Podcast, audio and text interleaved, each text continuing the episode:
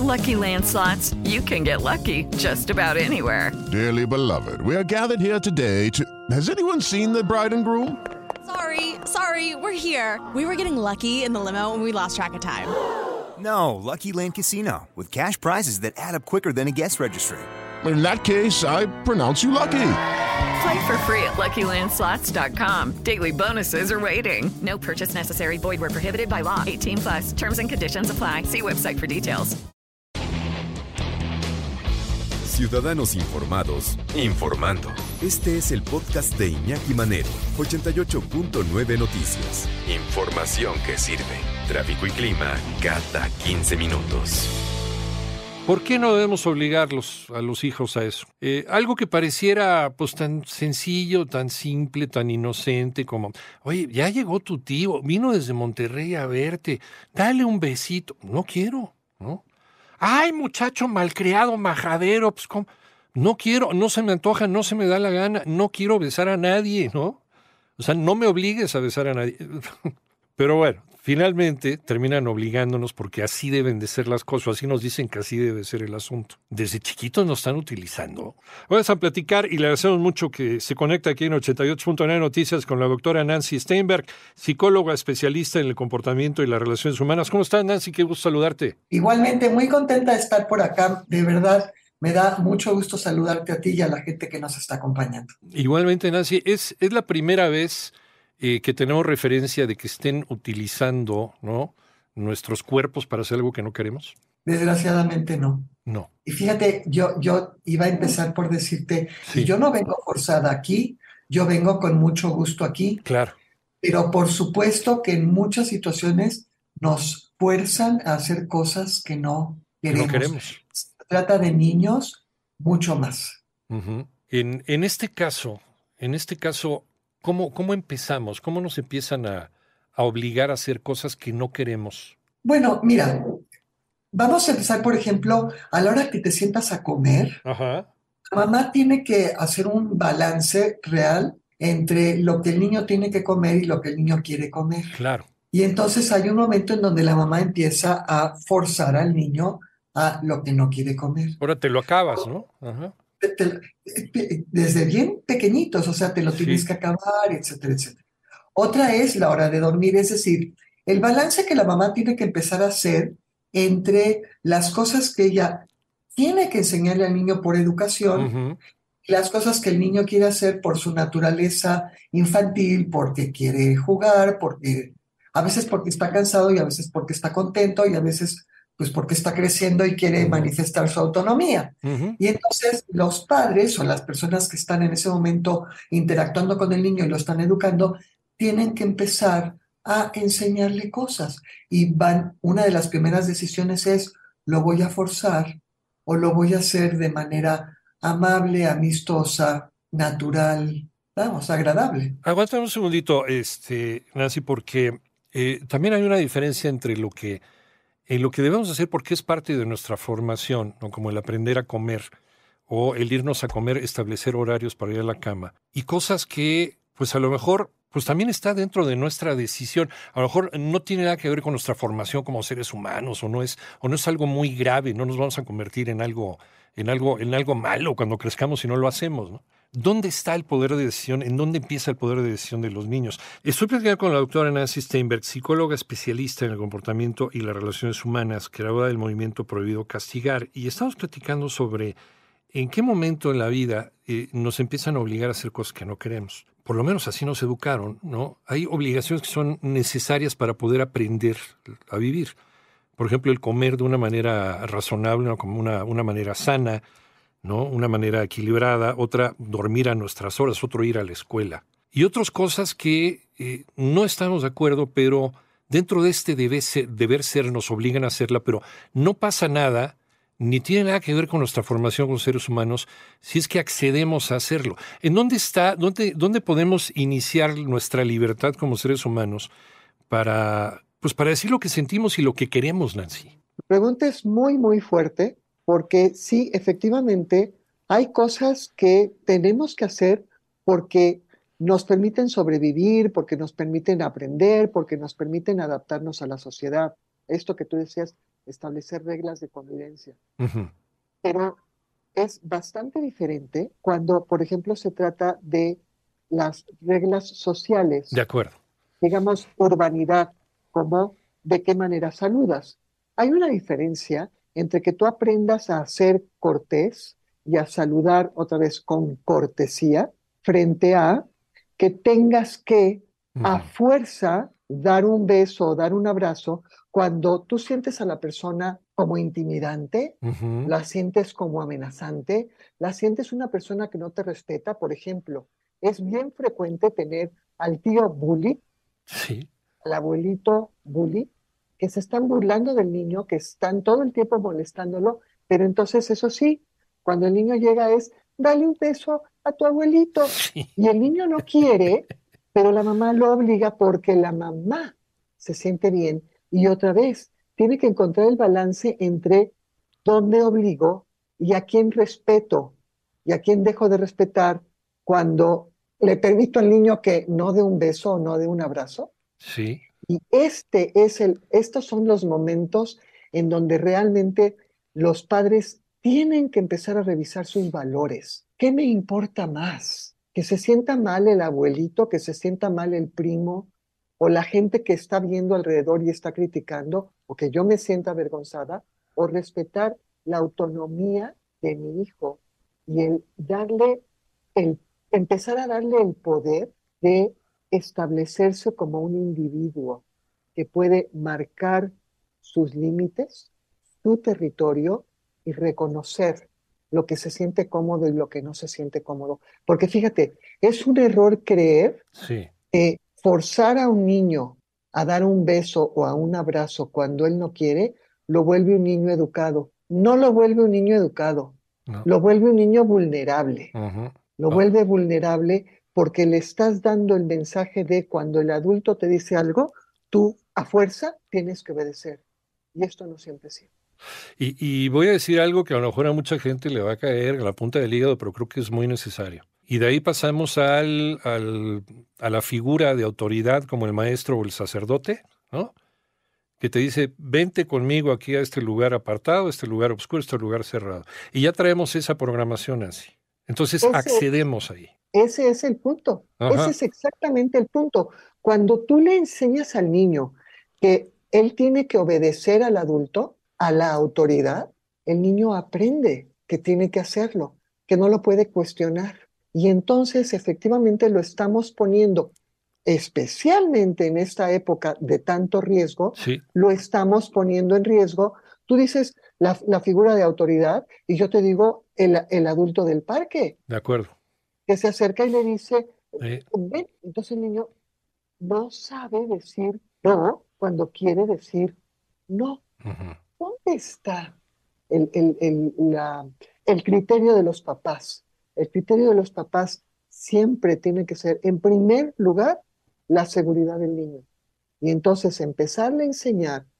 Yo no estoy diciendo que el niño haga todo lo que le pega la gana. Sí, Por claro. eso empecé por decir Sí. que aprenda a saludar con, cortesía.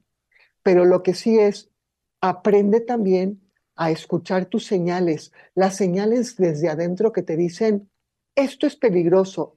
Si no te sientes bien, acude al adulto de confianza, tu mamá, tu papá, y le dices, esto no se siente bien. Y en todo caso, quítate de ahí. Pero no estás obligado a ir a donde no se siente cómodo. Eh, me recuerda mucho la campaña esta de Televisa, ve y cuéntaselo a quien más confianza le tengas, ¿no? Que, creo que estaba en lo correcto durante esa, eh, estamos hablando de los 80, ¿no? Y ya estaban sucediendo este tipo de cosas. Entonces te decían, te pedían a ti como niño, ve y cuéntaselo a quien más confianza le tenga, si es que algún miembro incluso de tu familia te está pidiendo que haga cosas en secreto, ¿no?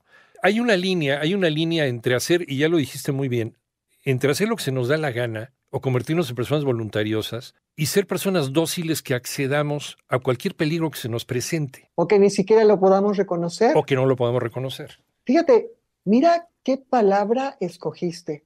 Ser personas dóciles. Ujú. Este es, este es el tipo de, de adjetivo que, que levanta roncha, ¿no? Porque Ujú. por un lado es, hay que, describen al niño dócil o a la niña más, a la niña dócil como algo deseable. No siempre es deseable. No necesariamente. Eso, no necesariamente. Hay, hay momentos en donde el niño no debe de ser dócil. Pero entonces, ¿cuál es el, cuál es el papel de los padres, el- del adulto realmente responsable, del adulto consciente? Es enseñarle al niño a diferenciar entre el, la persona con la que él se siente cómodo, por, por, porque realmente es una persona positiva, a la persona que lo engatusa, que lo engaña, que le pone el dulcecito o, al- o la que lo está forzando a hacer algo indebido. Y poder decir no o poderte retirar o poder acudir a la autoridad que te puede defender. Pero ya lo dijiste en esta campaña, a quien realmente te cause confianza. Permíteme un segundito, Nancy. Vamos a hacer una ligerísima pausa y ahorita regresamos a redondear el tema. ¿Por dónde empezar? ¿Por dónde empezar? a- e- en esta línea de repente a veces se- se hace muy, muy, muy chiquita, muy ligerita, a veces poco identificable, ¿no? Entre, entre obedecer, sí, porque también, también tenemos que obedecer lo que nos dicen papá y mamá, son las personas adecuadas, son las personas que están ahí para nuestro, para nuestro aprendizaje, para nuestro crecimiento, y convertirnos en eso, lo que decíamos, en una persona dócil que se pueda ir con cualquier gente y que no tenga la capacidad de razonar que lo que tiene enfrente es un peligro gravísimo para su integridad. ¿Por qué no debes obligar a tu hijo a dar besos a las personas que no quieren, a, la tía de Zitácuaro y al tío de Monterrey? Es que vino exclusivamente para verte, no le quieres dar un beso. Son, son uno de los momentos este, más embarazosos que uno puede tener. O sea, tanto como, como tío de Zitácuaro, que, el niño no te quiere dar un beso, pues también es, ¿no? Es mejor Saluda a tu tío de Zitácuaro y tú ya sabes si le das un beso o no le das un beso. Y eso estamos platicando con la doctora Nancy Steinberg, psicóloga especialista en el comportamiento de las relaciones humanas, creadora del movimiento prohibido castigar. Efectivamente hay cosas, hay cosas que tenemos que hacer cuando somos niños en nuestra formación, porque se nos están dando las claves para la sobrevivencia cuando seamos grandes. Se nos está enseñando, ¿no? por ejemplo, a comer, ¿no? a alimentarnos bien, a dormir nuestras horas, a ir a la escuela, etcétera, etcétera. Pero de ahí a obedecer en cosas que pues no pasa nada si no las haces y al contrario, te sientes incluso, y, y- y yo, voy a, yo voy a regresar, yo voy a regresar, voy a hacer una regresión a mi pasado. Yo a veces hasta me sentía humillado cuando tenía que, que saludar a la tía bigotona que no quería saludar, ¿no? Es una humillación. Nancy, vuelo contigo. Sí, fíjate que sí, sí, sí, muchas veces por eso al principio yo decía, el niño se siente intimidado, no, se siente no tomado en cuenta y tú, como tú dices, te sientes humillado, porque además todo el mundo está alrededor esperando que tú respondas de una forma que tú no quieres y tienes finalmente que doblegarte. Entonces, a esto que tú decías de saluda a tu tío de Zitácuaro y tú decides cómo, esto es lo que estamos hablando es hay que darle al niño alternativas. O sea, por ejemplo, puedes saludar chócalas o de lejitos o ahora que estuvimos en pandemia, los niños aprendieron un montón de alternativas, Sí. que era, porque incluso es una cuestión de salud De y de higiene, aprendieron otras formas de saludar y se pueden utilizar. A mí me tocó ver alguna vez un video de una maestra que me pareció precioso, que separaba la entrada del salón de clases y con cada niño le daba la opción de cómo quería saludar y tenía un carteloncito donde el niño podía decir de, de chócalas, de un bailecito, de un abrazo, de beso, de canción, cosas por el estilo. Pero entonces, por ejemplo, ¿qué es lo que nosotros, qué es lo que estamos haciendo cuando obligamos al niño a hacer algo que él no quiere en este sentido? Primero le estamos mandando mensajes equivocados. De acuerdo. Le estamos enseñando que él no tiene control ni poder de decisión sobre su propio cuerpo, porque lo estás obligando a hacer algo que él no quiere o a aceptar algo que él no quiere, cuando es que él bese o que lo bese.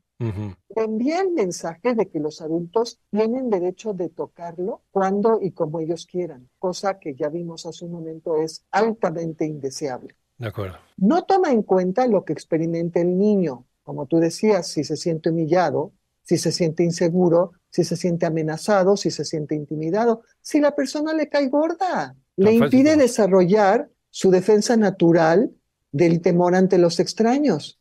O sea, el niño de manera natural, cuando está pequeño, hay, hay un momento en donde empieza a reconocer cuáles son las figuras confiables y con ellos se va. Y cuando nosotros lo obligamos a hacer algo que él no quiere en este sentido de besar, saludar, etcétera, etcétera, abrazar, cuando él se siente mal, él, lo que estamos haciendo es bloquear esta posibilidad de desarrollar esta defensa natural ante los extraños. Luego, se eh, ignora las señales de alerta que el niño puede estar intentando enviar. Por ejemplo, cuando él siente que eh, algo en este adulto no le gusta y él está tratando de decir, no me obligues, no me obligues porque hay algo que no me gusta, cuando tú lo estás forzando, ignoras esas señales y el niño se queda atorado sin poder decir algo no está bien.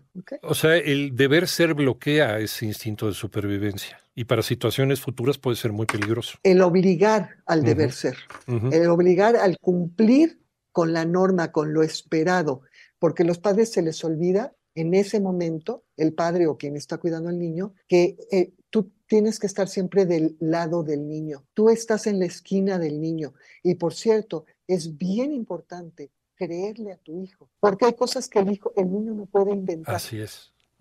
Hay cosas que por su nivel de desarrollo, si él está sintiendo o actuando de una forma que no pertenece a su edad, te está prendiendo un focote rojo, de alerta que dice algo no está bien. Hazle caso a tu hijo. Y uno se da cuenta, como adulto se da cuenta, porque no es, no es normal que un niño de esa edad, ¿no? De repente tenga esa percepción. Entonces algo malo debe estar ocurriendo ahí. Así es. Doctora, doctora Nancy Steinberg, psicóloga especialista en el comportamiento y las relaciones humanas, creadora del movimiento Prohibido Castigar. ¿En dónde te encontramos, Nancy? Bueno, pues en mis redes, muchísimas gracias por esta oportunidad. Al contrario. En mis redes sociales me encuentran como mi doctora Nancy en Facebook, Twitter, Instagram y TikTok, mi doctora Nancy. Y mi página web, midoctoranancy.com. También pueden llamarme a mi teléfono, es el 55 52 94 10 85. Si no estoy, déjenme mensaje. Yo me comunicaré con ustedes. Y tenemos un tema pendiente, por eso también nosotros nos vamos a comunicar contigo, doctora, más adelante. y, será un honor volver a platicar contigo. Muchísimas gracias, Nancy. Gracias, al contrario, ustedes. Un abrazo muy fuerte.